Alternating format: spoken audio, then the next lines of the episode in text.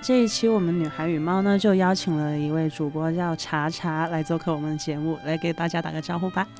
Hello，大家好，我是你们这一期的嗯嘉宾。那茶茶能不能先跟我们讲一下，你做主播是哪个方面的？是带货还是语播？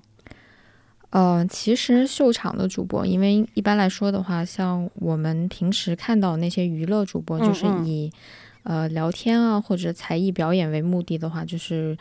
这种我们统就统称为秀场。嗯，另外一种是带货，然后嗯那么这两个方面，其实我都有涉足一些，就是嗯都有短暂的去呃尝试一下这个行业。嗯嗯嗯，所以是呃，因为之前我跟你聊的时候，大概听你讲过，就是你是为了算是了解一下主播这个行业，然后去类似体验生活这种，然后体验了几个月，对吧？这个故事其实是一开始我们是打算做一个 MCN 机构出来，嗯嗯但是当时这个行业对我来说是一个非常陌生的行业。嗯呃，那么我为了能够快速的熟悉这个行业，我就选择了去尝试一下嗯主嗯播。嗯嗯，呃，尝试了之后发现，其实这个行业还真的是不像外人看的那么光鲜亮丽，嗯嗯嗯呃，还挺心酸的。嗯，那呃，就是很多人他们会，包括我自己啊，因为我其实是不了解主播这个行业的。那很多时候，像我接触到的那些大主播，那基本上跟网红就可以划等号了嘛。那但是我相信当中其实有很多的误解，那怎么样去分清主播跟网红？呃，怎么说呢？因为网红的话，就我们我们目前来说对网红的了解，可能嗯他是因为现在自媒体平台特别多嘛，嗯他可能因为网红是因为某一件事、某一个视频，或者是嗯说某一张照片而突然火起来的，这种我们叫网红嘛。嗯还有一些就是他是通过自己的优点，比如说美妆啊，嗯，或者是说这方面的闪光点，让人发现他喜嗯欢他，然后就积累了粉丝之后，这种我们统称为网红嘛。嗯呃，那不是什么人都能当网红的，嗯因为呃每个人的特征跟特点都不一样。嗯，有一些网红突然火起来，但是他很快就沉寂下去；哦有一些网红哦哦他是持续了很长时间。嗯呃，那么主播的不同的话，跟网红最大的不同，我想是主播的话，它没有什么入门门槛。虽然说起来网红跟主播非常相似，嗯但我觉得他们相似的点最多也只有入门门槛低。嗯但其实主播要比网红辛苦得多，嗯，因为网红的话，它是有粉丝基础，嗯但是主播的话不一定有粉丝基础，像每一个平台啊，像我们熟知的那些什么斗鱼啊、虎牙呀、B 站啊、嗯抖音啊，还有就是 YY 啊这些，嗯他们这些平台的主播不一定是有粉丝的，有一些哦小主播，嗯但是也有大主播。呃，以现在的整个来看的话，我觉得还是小主播比较偏多。嗯嗯呃，大家可能对主播有一个误解，觉得就是说，哎，主播每天只需要坐在那里就有钱拿。嗯，对。是的，但其实并不是这个样子的。嗯，那我可以问一个，就是可能不太恰当的问题，就是我能问一下，你之前当主播的时候有多少粉丝吗？呃，我之前当主播的时候，我是在抖音做的账号，我粉嗯丝不是太多，我粉丝大概在四千多的样子吧。嗯嗯呃，抖音跟别的平台稍微有点不一样，抖音它是靠视频为主的，嗯所以如果你想要在抖音做直播的话，必须要每天拍视频发视频，哦就也就是我们所说的日更了。嗯，哦，就是对拍那种短视频，然后吸引流量，然后再去引流到你的直播间嗯啊，对，是这个样子的。那我相信你，既然说到你是就是准备做一个 MCN 机构，所以才去当主播，那一定是在那个公司里面直播的，对吧？是的，我们每天的话。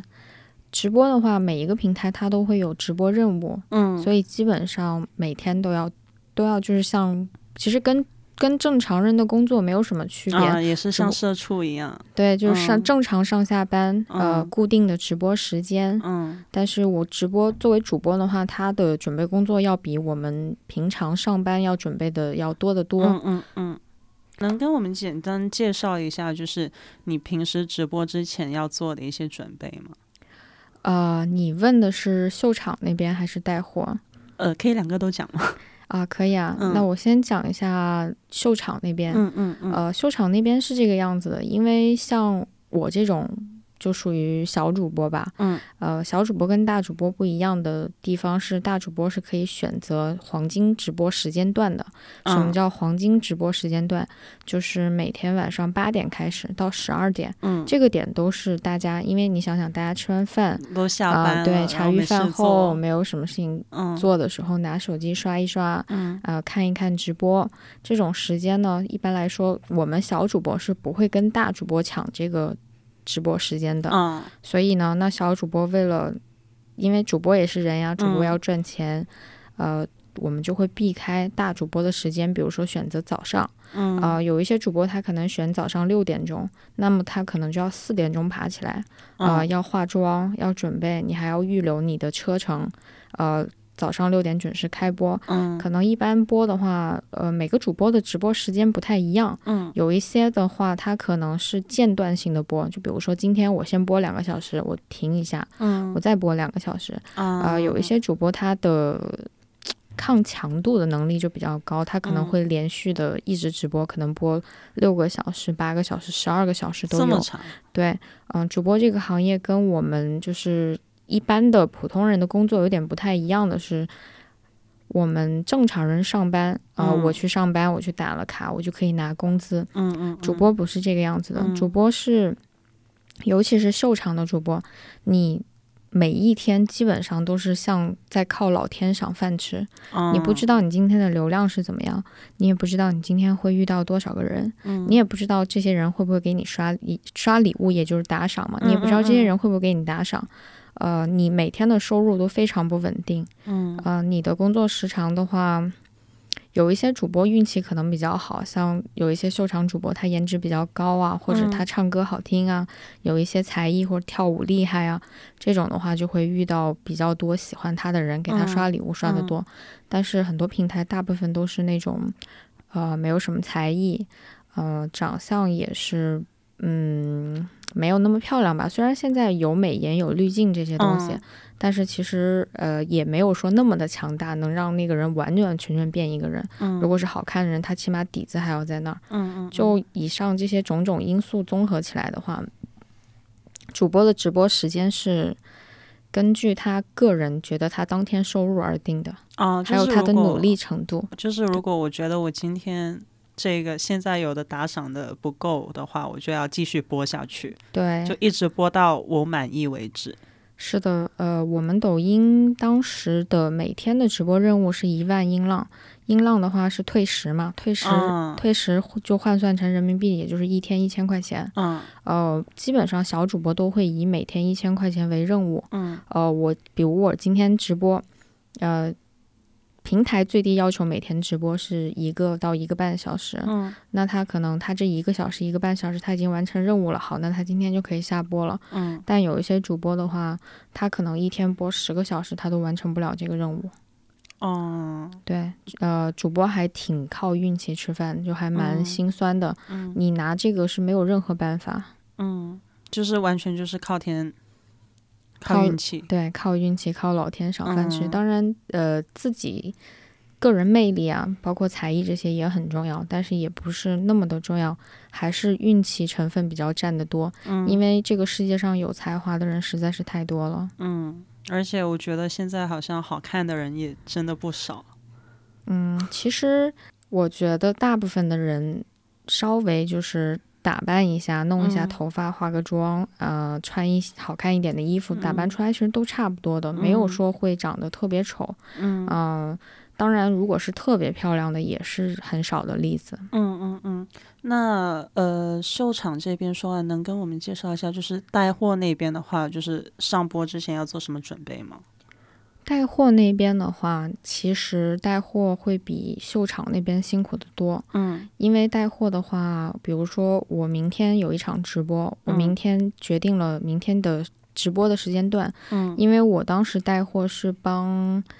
呃，我们公司的淘宝店铺短暂的做了一下主播，嗯嗯嗯所以不是特别就是像我们所熟知的那些李佳琦嗯啊、薇娅那种，他们的工作强度会更大，而且还有就是工作内容会更多。嗯就我用我这种小主播来做，就一个简单的解答吧。嗯呃，小主播的话，可能我明天我下午两点开始播，嗯我一般这种的话可能会播三到六个小时，但一般是三个小时，中间休息一下，然后再播嗯三个小时。嗯因为基本上像淘宝店铺你们所看到的淘宝直播，呃，他们为了吸引流量，基本上整个店铺都是二十四小时直播的，哦对对对，但是有不同的人去轮班。嗯那么呃，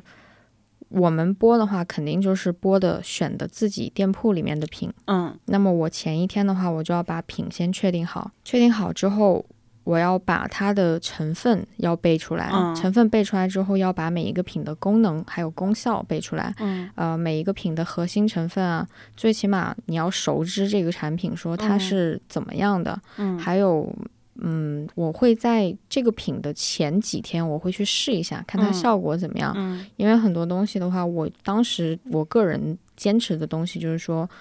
呃，上脸的东西一定要自己试一下。对对对，那么对其实对很多主播都会像我这样子去认真的试，嗯所以你知道美容这块的东西，尤其是化妆品，它的成分是不太稳定的，嗯所以就导致为什么那么多主播的皮肤都不太好，对就是我这发个现嗯原因。了是的，呃，负责任的主播都会去试品，嗯嗯选好品之后备好产品，然后再开始直播，直播前还要化妆，嗯会有就是陈列之类的，就是把今天要播的品放在那个货架上。对对对，嗯嗯是嗯的，明白。那我能问一个比较私密的问题吗？嗯，可以，没问题。呃，就是你当时直播的话，收入还可以吗？就收入怎么样？呃，这个收入的话，我觉得要看用什么角度去看吧。我觉得嗯我当时收入，如果对于普通人来说算很高的了，嗯嗯但是比上不足，比下有余嘛。如果要往再高看的话，我肯定是收入很少。嗯但是如果跟普通人比的话，确实主播这个行业收入非常高。嗯呃，我最差的时候一个月最起码都会有大概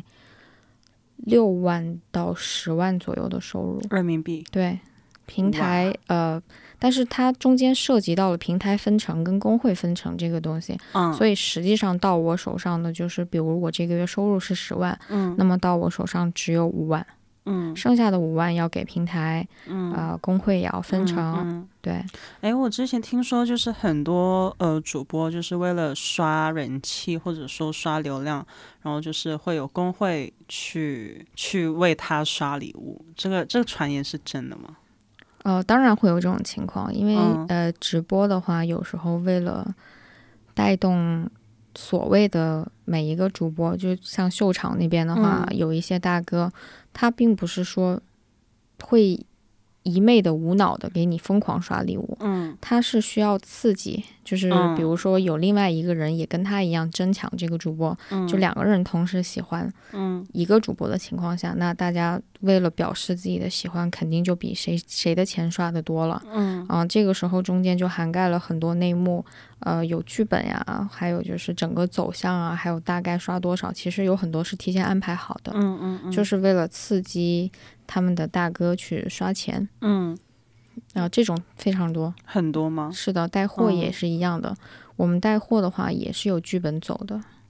什么剧本？就是说啊，这个已经卖完了，没有了这种吗。对我们当时是有找淘系那边，就淘宝那边比较嗯出名的主播去帮我们带我们的品，呃嗯，去帮他他帮我们带我们的品。嗯其实所有的粉丝看到的东西都是我们提前已经设计好、安排好的，嗯包括今天上架上多少个，嗯，这个价被秒完之后，嗯、主播要给我们就是公司这边的负责人打电话、嗯去砍一下价，嗯砍一下价之后再放多少出来，这些全部都是提前安排好的。哦，就其实就是那种饥饿营销那种，就刺激你去抢去买。对这一点，秀场跟带货都非常相似，最终嗯目的都是为了刺激观众去消费。嗯嗯嗯嗯嗯，那我感我听你讲，我感觉你就是就一周七天，一年三百六十五天没有停过的在在直播，对吗？我当时直播的时间并不是很长，因为嗯我觉得可能我的立场并不能代表大部分的主播，因为嗯我的心态是不一样的。嗯我当时是作为一个公司的一个管理者嗯，的角色去嗯试一下这一份嗯嗯工，就是怎么说呢？对于我来说，它就是主播这一份工作对我来说是一个全新的人生体验，嗯，但是最终我是以一个游戏者的身份嗯去从事他这个主播这个职业。嗯但是我觉得，如果我要是靠这个吃饭的话，可能心态就会完全不一样。所以后来我大概做了两三个月之后，我觉得会比较影响人的三观，因为不管怎么样，你的收入的话，怎么都会比去办公去上室个打朝工九晚五的工，对，嗯呃，办公室打工从早上九点到下午六点，嗯那么一个月四五千，我相信这是大部分人每个月的收入吧。嗯主播的话，运气好一点，长得漂亮一些的，基本上，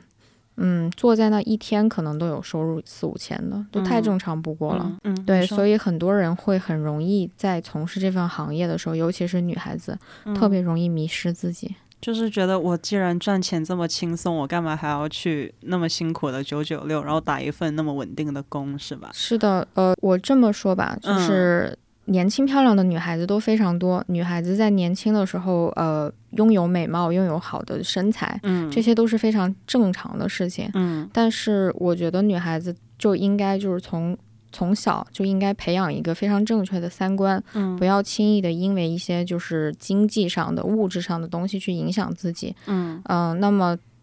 为什么这么多人去当网红，这么多人去当主播，就是因为钱来的太快。嗯，就算是跟别的行业相比，哪怕是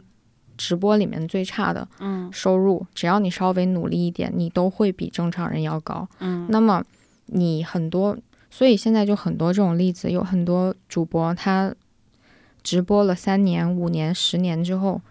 他除了直播，他别的事情他都不会干。但是主嗯播这一行又是吃青春饭的，除非你有特别厉害的才艺，嗯呃，像我们之前看抖音那边很多就是唱歌的主播，嗯他可能对会后面被挖掘去了，就是就呃出道了那种，对出道啊，嗯还有就是上一些节目啊对对这种对，但是这种其实还是比较偏少数，嗯因为这个的话，才华它也会有一定的样貌要求，嗯因为人都是视觉动物嘛，嗯所以很多人如果从事这份行业时间过长，特别容易迷失自己，到最后。当你不再年轻的时候，你会发现自己什么都不会干。那像这种的话有什么出路吗？嗯，我觉得，据我所知道的，基本嗯上都是主播直播个两三年，可能就会找一个，要么就是第一种，他赚够钱了，他靠嗯这个行业赚够钱了，嗯他换一个城市，把自己身份全部洗掉，找一个老实人结婚生孩子。嗯然后，另外一种就是他可能过惯了这种纸醉金迷的生活，嗯他的消费已经稳定在那个高度了。嗯他没有办法去过更差的生活。那这种嗯情况，很多主播选的就是跟自己的大哥结婚。嗯，那、主播很多有跟大哥奔现的，大哥指的就是那种就是固定会大金额打赏的，呃，那帮种他刷礼物，嗯刷的嗯嗯特别稳定，嗯而且我们有时候看到的，这个也算是一个行业内幕嘛，就是嗯主播的收入并不仅仅来源于线上，还有线下，线下的。比率会相对来说少一点，因为喜欢在直播间刷礼物的那些大哥，他最终的他的目的，他可能在现实中是一个特别普通的普通人，嗯，他在现实中可能也没有什么朋友，没有什么社交，嗯但是他非常喜欢在互联网上那种万众瞩目的感觉。啊有存在感，对，嗯，所以很多大哥他会选择在线上疯狂给你刷礼物，但是线下可能并不会给。嗯但有一些大哥可能就是线上给的比较少，然后线下会给你。怎么线下？就是约你出来吃个饭，线下就是通过微信联系啊，啊、嗯微信联系之后转账呀、送礼物啊，嗯，啊、再约你出来见面啊。嗯，然后这样子就可以避开之前说到的工会抽成这种，是吗？啊、对对对，是的。嗯，明白了。那我可以问一下查查，你平时就是下了播之后的生活状态吗？因为感觉听你说这是一个强度特别高的一份工作。我们知道的就是，像工作对于我们来说的话，工作有两种，一种是嗯体力，一种是脑力。嗯呃，我觉得你要真的让我去工地搬砖，可能搬一天我会觉得累，但是我的精神不会疲惫。嗯可是我直播之后那一段时间，每一天都觉得身心疲惫，不单指身体累，还有精神上非常疲惫。嗯呃，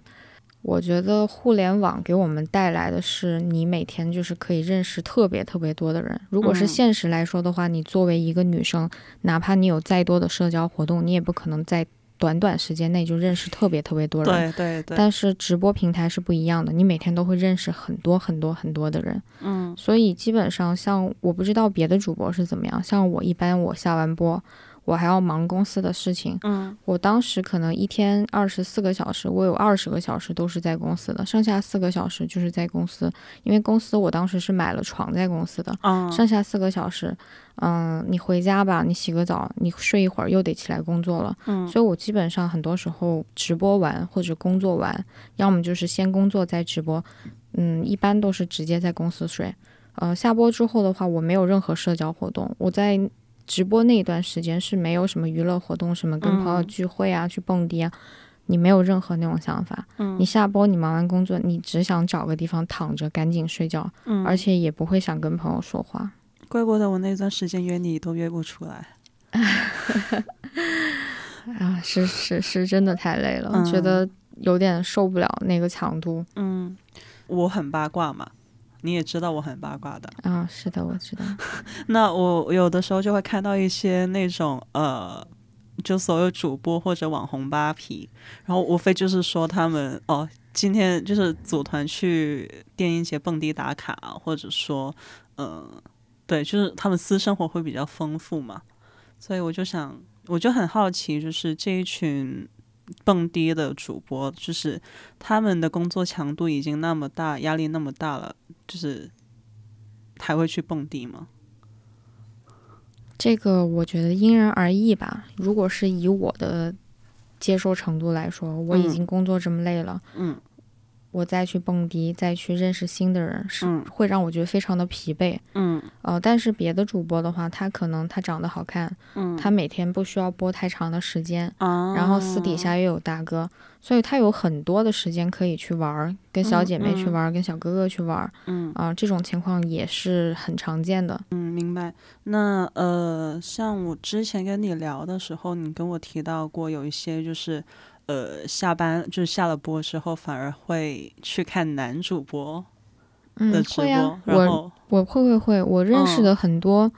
呃女主播也好，男主播，大家其实都是相互刷的。嗯呃，中间这个像我的话，我当时其实也在抖音认识了很多很好的朋友，嗯啊、到现在为止我不做直播有快一年了。嗯嗯嗯，我还是跟他们保持好的关系，就经常也会联系、会聊天啊，嗯嗯、但是我这种情况在直播界是非常少见的，因为直播是一个非常非常现实的地方。嗯啊、你有大哥，大家都喜欢找你玩儿，跟你连线，因为这样可以刺激双方大大哥去刷礼物。啊，那你没有大哥的时候，主播都不会跟你玩儿的，因为，嗯呃，我们直播的最终的目的就是为了搞钱，嗯呃，跟正常人上班是一样的。你工作其实最大的原因就是为了搞去钱，对你工作可以有收入，收入嗯可以让你生活下去。其实直播也是一样的，嗯只是直播相对于我们普通人的生活来说会更加的残酷，更加现实。嗯所以，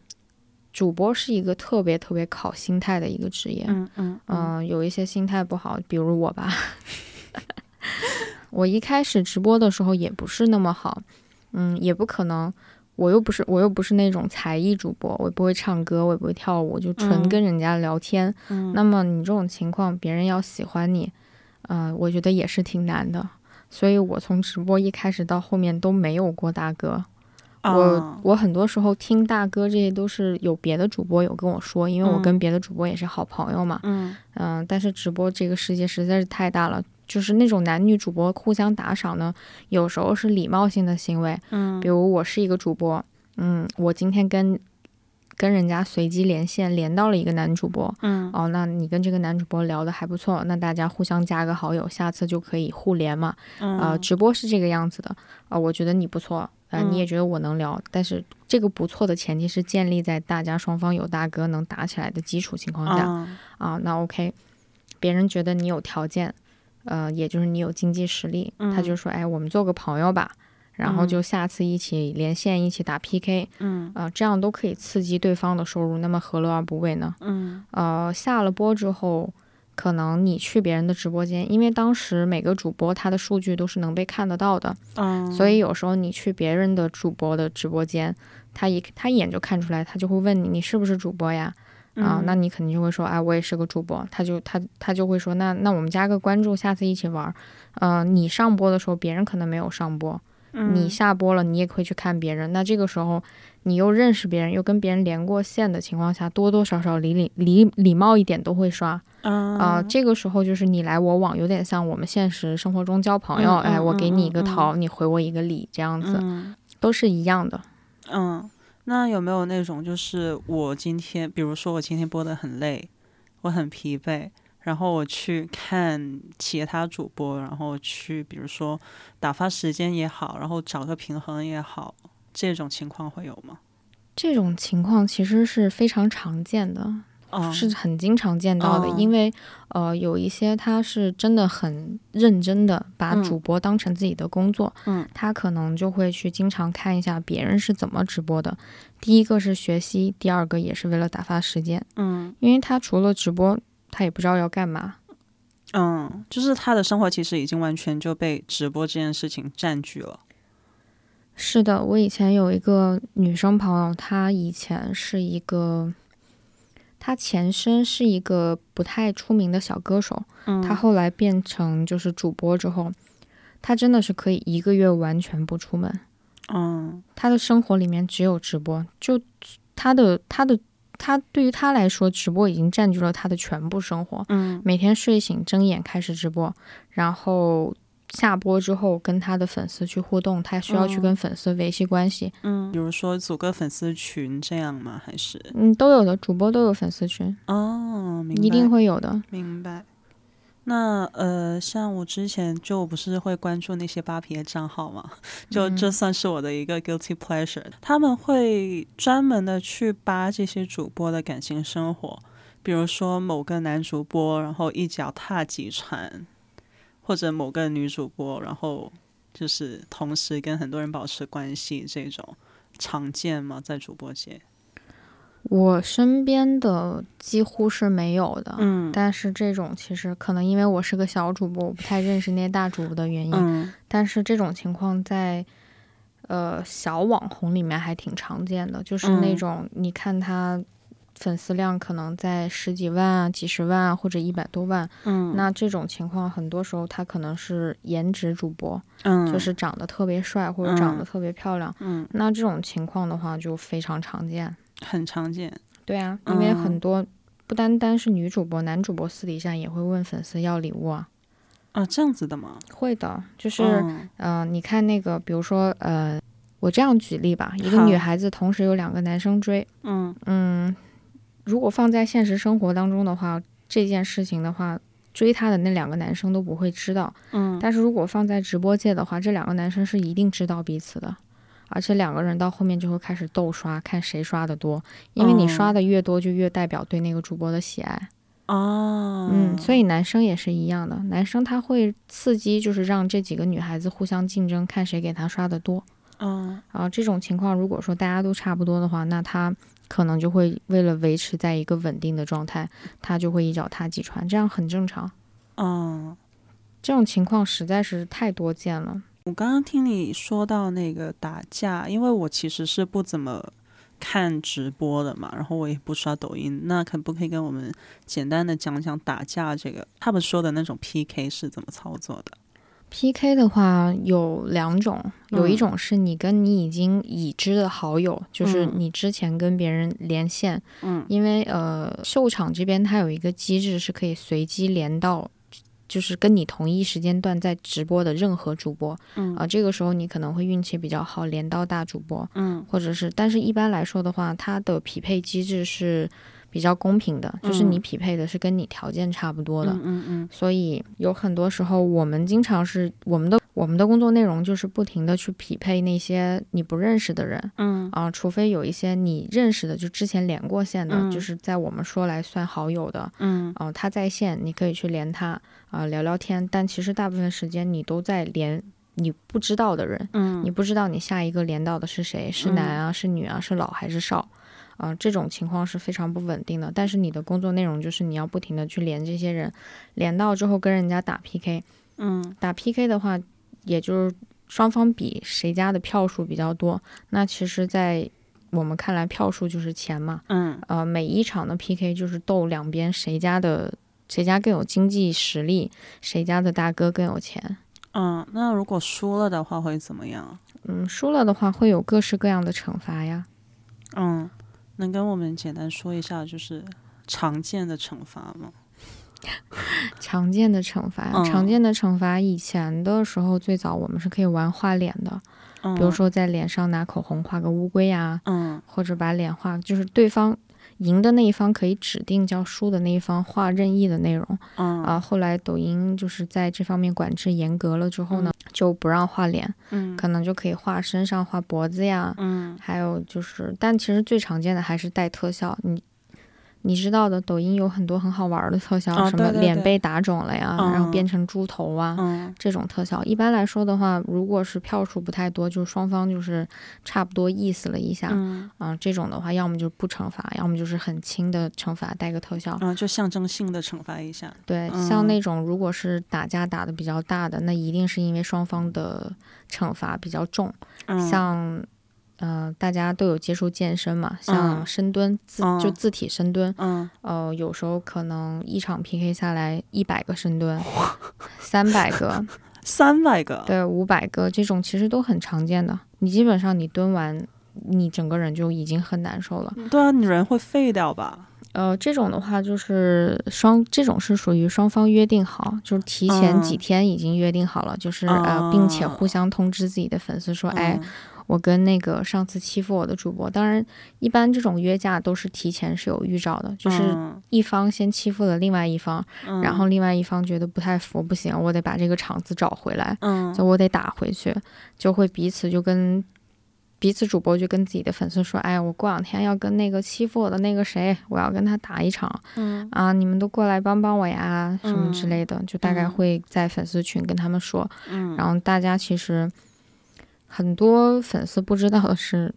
私底下其实两个主播之间关系还真的是挺好的，啊这样子的嗯吗，？对，其实内容已经是两个主播是有固定的，啊，基本上连双方票数大概去到多少，这个都是知道的，就是提前全部都说好了。嗯嗯、这场 PK 打完也不会因为这件事情，不会因为说惩罚过于重而生气。嗯但是，嗯，实际上在直播镜头下面的话，对粉丝展现出来的又是一个另外不一样的故事了。嗯，就就很像我们看的那种呃撕逼真人秀，其实底下都是有台本的，有脚本的。对，很多都是，嗯其实嗯基本上大部分都是有的。嗯，你有没有遇到过一些就是比较过分的惩罚？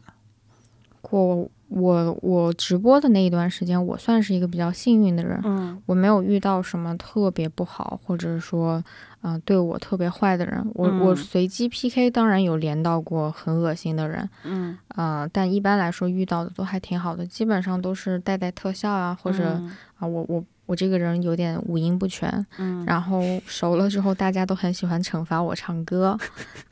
你知道？嗯，我那时候我那时候有一次输了惩罚之后，对面的就说他你要不然你唱首歌吧，嗯然后当时我的管理是在我的房间里的，嗯在我那个直播间里，嗯我唱了两句之后，我管理就跟我说：“他说你别唱了，你再唱人全走了。呃，那或者说这么问吧，有没有就是听说过或者身边的主播朋友有经历过就是比较嗯蛮横或者说不太讲道理的那种惩罚？”有啊，我遇到嗯一个、呃，也是我抖音认识的一个主播，嗯我跟他关系好是因为他我认识他的时候，他是一个小主播。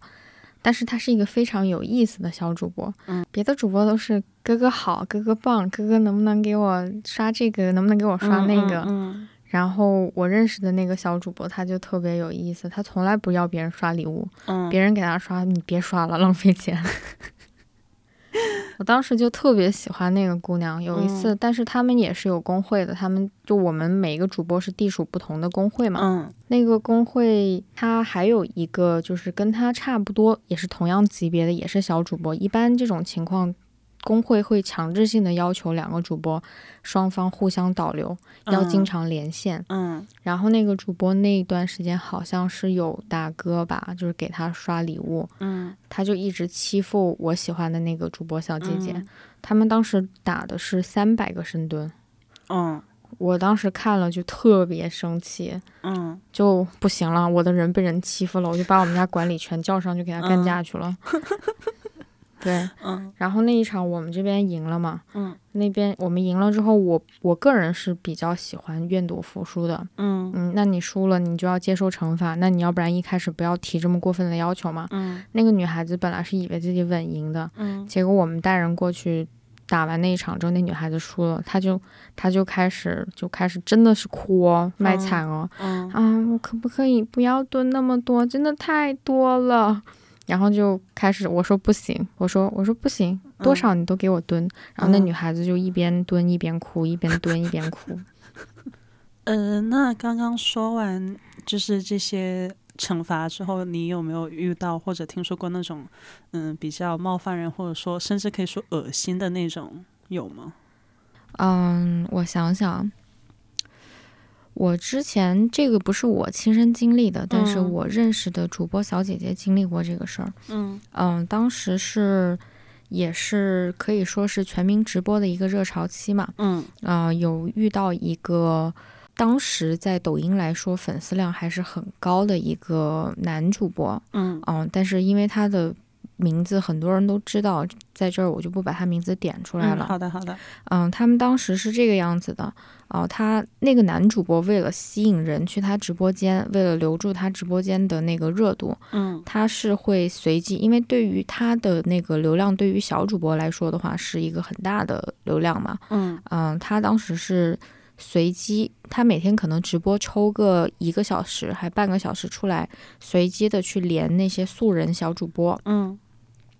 连上了之后，如果对方是个女主播的话呢，她会要求别人把美颜跟滤镜都关掉，来看一下那个姑娘是不是真的漂亮。嗯嗯、大家都知道，就是苹果手机的前置不是很死亡嘛。哦对，啊、如果把那个美颜滤镜关掉的话。也许那个姑娘她本身底子就很好，很漂亮。这样的话，她如果是本身漂亮的话，那她就可以涨一波粉。嗯啊、但是有一些姑娘的话，她就是可能底子会没有那么好，或者是说对自己不够自信，嗯就不太想关。嗯不太想关的话，她那个男主播那边的粉丝就会跑到女女生的直播间，就说：“哎，什么一定很丑呀。嗯嗯，他们关美颜滤镜的要求还蛮严格的，不单只要求关完，还要求就是手从脸上就是经过，因为如嗯果他没有关完全的话，他的手是会变形的。啊，就是像那种瘦脸滤镜这种，嗯，就有点像以前的那个刘一手给女孩子打分啊那种嗯感觉，嗯就很嗯太像了。呃，我觉得每个女孩子的话，她可能当时她当下的她不是说大众所被接受的美，嗯但我觉得每个姑娘她只要自信的话，她就是漂亮的，嗯不应该用这种方式啊、呃嗯让别人去关美颜滤镜来去评价别人的外貌，因为、嗯嗯呃，外貌这个东西不是永恒的嘛，你不知道那个女孩子她的为人啊，还有她的嗯性格呀。如果仅仅只是从外貌来判断的话，我当时觉得，就如果是我碰到的话，我一定会非常生气。嗯，那我相信不单是你，我其实我自己听到的时候，我也觉得就还挺挺过分的。我觉得这样是非常不礼貌的行为。那对大家，那大家竟然出来直播，那网络世界，我我个人。这个是我个人观点，不代表嗯所有人。我个人嗯觉得，其实网络世界最终它还是虚拟的，嗯，所以大家其实以后看直播的话，不要去过分相信网络上的一些东西，嗯因为现在的时代，很多人都在造人设。嗯嗯，他他视频里表现出来，跟他直播表现出来的，可能跟他平时完全不是同一个人。嗯，就像我们自己做直播的话，我们都不太会去过于相信网络世界的东西，嗯因为，唉，怎么说，还是很多人忽略了现实世界而沉迷网络世界，嗯嗯这样其实非常不好。嗯，但其实也是可以理解的，就可能现实中，就包括我自己，我可能在现实里面就还蛮普通的，然后没什么出彩的地方。但是如果给我一个机会，我可以从头来过，然后从零开始打造一个更加呃符合大众标准，或者说符合大众审美的一个一个人设的话，我说不定我也会这么去做。我觉得人还是要活在当下，并且认清楚自己吧。嗯嗯、认清楚自己，并且接受跟喜欢自己是一个非常重要的一件事嗯情啊、不管你是长得漂亮或者长得不好看，那么如果长得不漂亮的话，你是不是可以通过别的东西去学习一些技能，嗯或者是说来让自己变得更好，嗯而不是沉迷在虚拟的网络世界里面？嗯，我感觉主播，特别是女主播，她大部分就其实外貌外貌真的都很优秀。那呃，她们把自己放在这么一个公开的环境底下，然后接受每天接受那么多目光，那会不会就是有一些，比如说呃，我说直白一点，会不会就是有一些男的，就是说一些很出格的话，甚至是性骚扰这种会有吗？这种情况，我们当时的平台是抖音，所以嗯呢，呃，这种情况不太多见，因为抖音相对来说的话，它的审核机制比较严格。嗯。如果有的话，很可能就会被管理员禁言啊，嗯或者直接嗯踢出直播间、嗯啊。私底下这种人其实还是挺多的。嗯呃，至于别的平台，据我所知的话，会比抖音多的多得多。嗯我之前有说过，我说我是一个比较幸运的人，我嗯没有遇到过这些，但是我身边的人可能有遇到这些，嗯嗯，但是大部分来说的话，我遇到的人还是很好的，我相信嗯他们遇到的人大部分来说，呃，也是很好的，就像主播这个行业一样，啊、你不能一竿子打死所有主播，觉得嗯主播对对跟对网红就是这样的，那我觉得我相信网红啊，或者说主播里面都有好的人，有坏的人，跟现嗯实世界也是一样的，嗯有好的人，有坏的人。啊、那么好的人如果比坏的人多的话，那就是一个比较好的事情，而且我觉嗯得是一件值得庆幸的事情。嗯，我之前跟你聊天的时候，好像有听你提起过，就是偶尔还是会收到一些不太呃不太礼貌的一些私信，甚至就是直接问你说会不会空降之类的。嗯，肯定会遇到这种人的呀。嗯呃，每一个平台的话都会有一些就是灰色边缘，就像嗯跟我们正常从事各行各业都会有灰色边缘是一样的，嗯所以这种人还是会有的。嗯，那会真的有人去接受这样子的诱惑吗？嗯，这个我自己我不太清楚，但是、呃，其实挺好理解的。呃，有一些人的话，他可能经受不住诱惑，他嗯或许会答应，嗯。但是我相信大部分人都是会拒绝的。嗯嗯嗯，明白。那像你之前说到，就是会有大哥嘛，那呃，主播会不会就是就某一些主播他们会不会就是为了留住大哥，然后跟大哥，比如说私底下联络或者嗯、其实这个是我听一个主播小姐姐跟我说的。嗯嗯，像她的直播时间比我长得多，我跟她是在同期直播认识的。嗯呃，到后面之后，我已经放弃主播那个行业，她还在直播。嗯呃，我们是在抖音上面认识的朋友。嗯但是后来我们现实有见过面，他有大概跟我聊过一些，因为，嗯，大哥他不会长期且稳定的、持久的只给你一个人刷礼物。嗯那么很多女主播为了维系跟大哥的关系，可能嗯就会私底下见面呀、吃饭啊、约会啊，这些都是很正常的。嗯。而且这种情况，据我所知还是非常常见的。那我可不可以这么理解，就是，呃，有一些大哥，就不是说不是说全部都是这有这种想法，但是会不会就是，嗯、有一些大哥他其实，呃，给你刷礼物的时候，其实就是抱着这么一个目的，或者说这这样一个心态，就是期待着可以发生点什么去去给你刷礼物，其实所有大哥刷礼物最终的目的都是这个呀。都是这个，嗯，呃，但是当然也有小部分，像当时我做直播开始，我一共只有两个管理，嗯嗯、这两个管理现在跟我也还是好朋友，嗯嗯，他们就一开始纯粹就是因为喜欢我的性格，呃嗯嗯、没有任何那方面的想法，就只是觉得嗯嗯嗯说。可能因为我当时太惨了，就是 觉得说想帮帮我嗯啊、当然，我后来也有跟他们说，我说其实我并不靠这个吃饭。之后他们刷礼物的时候，我会制止，我就会说，我说不要给我刷礼物啊这嗯种。但是这种情况的话，还是非常少见的。嗯嗯嗯。你刚刚说你那个时候很惨，能不能卖一下惨，就是有多惨，展开讲讲？因为刚开始直嗯播的时候，我是小主播，嗯呃，我之前也有提到过，我的账号大概也就四千多粉丝。嗯那么我每一次直播前，我需要拍一条视频，嗯啊、拍完视频那所有直播间大部分的人都是通过那条视频流量进来的。嗯嗯，可是我不是一个很热衷拍视频的人，所以我嗯经常不拍视频，就直接直播，就导致嗯直播间没有人啊。嗯啊，你可能很长的一段直播的时间，你的直播间就只有两三个人、三四嗯个人，嗯这种情况，你其实是心里会很难受的，嗯因为有落差呀。嗯呃，直播是跟我们现实世界不一样，现实世界人坐在你对面可以跟你聊天，嗯哪怕在你旁边玩手机，那对于你来说它也是存在的。嗯但是你在直播的时候，你面对的是你不知道对方是一个什么样的人，你甚至都不不知道对方是不是一个人。嗯，就说我一定是条狗，对吧？ 啊，不是不是， 是因为呃，每一个直播平台都会有很多机器人。哦，嗯，是的，他可能是因为呃某一个，就是有这种概率，比如说他在直播广场刷直播，嗯，然后他的号卡在你的直播间了，但其实他嗯人并不在，嗯，所以就很多这种机器人，你有可能就是一整天啊、呃播两三个小时，你发现只有你自己跟自己说话，嗯这个时候你会感到非常难受，而且下播之后也会觉得很失落。嗯呃，所有的新人主播都要经过这一个过程。嗯这个过程如果是比较聪明，对直播流程熟悉的比较快的，这个过程可能会持续在一周到两周的时间。嗯但是有一些主播可能他平时就不善于表达自己，嗯还有就是呃言辞上面也不是说特别的有天分，嗯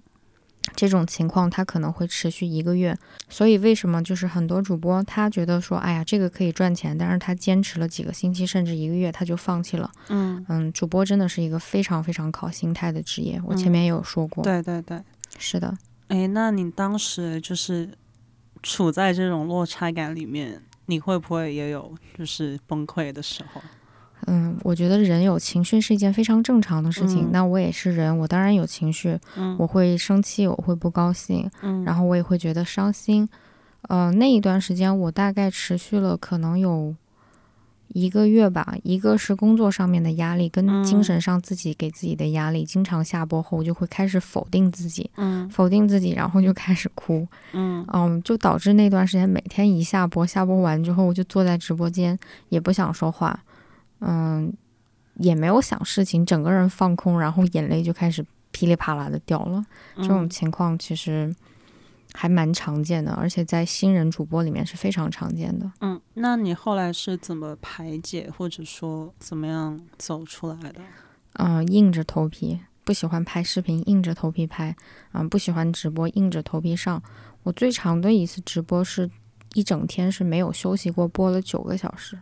九个小时。嗯，九个小时，就是中间连厕所可能都只上了一两次这种。嗯，那像主播这种，就是一直久坐，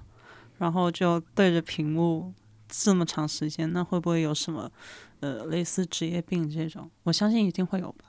嗯，别人我不知道，但对于我来说，我到后面就是放弃主播这个行业很长一段时间，到现在可能持续一年吧。嗯，我是不太想对着手机，就嗯我、我现在是完全不刷抖音，我甚至对着手机都会不太舒服。就是我在闲暇放松的时候，我会把手机放到一边，选择不面对它。嗯嗯、